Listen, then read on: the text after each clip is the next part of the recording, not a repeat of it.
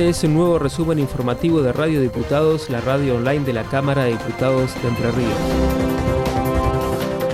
Durante la sesión realizada el miércoles 27 de abril, la Cámara de Diputados aprobó proyectos sobre salud, cultura, acceso a información legislativa y control de peso en las rutas de la provincia, entre otros temas. Ante la presencia de integrantes de organizaciones que defienden los derechos de las personas con trastornos del espectro autista, también tuvo media sanción un proyecto que adhiere a la Ley Nacional de Abordaje Integral e Interdisciplinario para quienes tienen esta condición. Al respecto escuchamos al diputado Jorge Cáceres, presidente de la Comisión de Salud Pública. Creo que en materia legislativa es una deuda pendiente de la provincia y como lo dije, eh, que la provincia de Entre Ríos esté adherida a la ley significa algo no una provincia más adherida a esta ley nacional, sino que eh, significa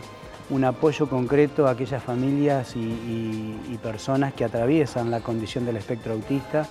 porque realmente necesitan del abordaje integral, necesitan del acompañamiento del Estado y creo que hoy hemos dado el primer paso importante para que esta ley sea una realidad en la provincia de Entre Ríos y de una vez por todas le demos ese, ese como lo dije en el 2 de abril, una mano levantada, pero también una mano extendida, que abrace a todas las familias para contener, para acompañar, pero fundamentalmente para lograr ese diagnóstico preciso, precoz, temprano y un abordaje integral a todas aquellas personas que atraviesan esta condición. Por otro lado, la Cámara dio media sanción a un proyecto que establece el uso del lenguaje claro en los tres poderes del Estado, en sentencias, actos administrativos leyes y comunicaciones oficiales. El diputado Esteban Vitor, presidente del Bloque PRO, habló sobre esta iniciativa en Radio Diputados. Es un proyecto que lo habíamos presentado hace algunos años, que tiene que ver, en un principio estaba orientado a eh, facilitar el lenguaje al ciudadano común a través del lenguaje claro en la sentencia,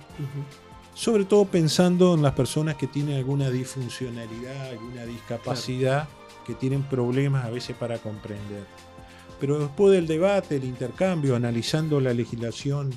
eh, en otras provincias y a nivel internacional, es una tendencia en el mundo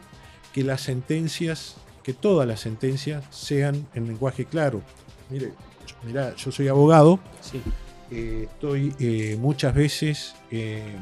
tiene tal tecnicismo la, sentencia o las resoluciones judiciales que ni uno lo, entiende. Me imagino el ciudadano que no, que no ha estudiado ley menos todavía. Entonces, es importante para que cada ciudadano sepa eh, cómo es la sentencia, cuáles son sus derechos y obligaciones. Y nosotros este proyecto termina siendo mucho más amplio y más ambicioso porque alcanza todos los poderes del Estado, no solamente al Poder Judicial a través de la sentencia, sino al Poder Ejecutivo y al Poder Legislativo. El diputado Juan Manuel Luz impulsa un proyecto de ley para modificar la norma que rige para las inmobiliarias en Entre Ríos. Entre sus objetivos, busca proteger a los inquilinos al momento de alquilar una vivienda. verdad, el proyecto lo que establece de que la comisión que está establecida, eh, que establece el Colegio de, corredores inmobiliarios eh, que no que no tiene que es un acuerdo entre partes que lo, que nosotros hemos recolectado dentro del eh, de la costumbre que se utiliza llega hasta eh, porcentaje que ronda el 10% del valor total del, del, contrato de alquiler. Nosotros en este proyecto de ley proponemos que tenga un tope, el mismo sea el 4,5% de del valor del alquiler, que la comisión que se cobra al inquilino a la hora de ingresar a, la vivienda o al departamento, a,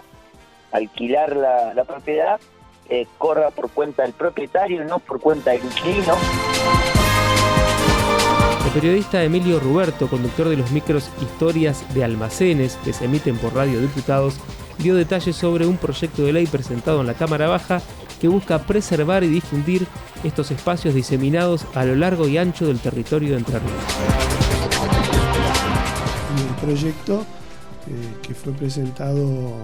eh, la semana pasada, creo que fue, tiene que ver con todo este trabajo que hemos venido realizando nosotros desde hace dos años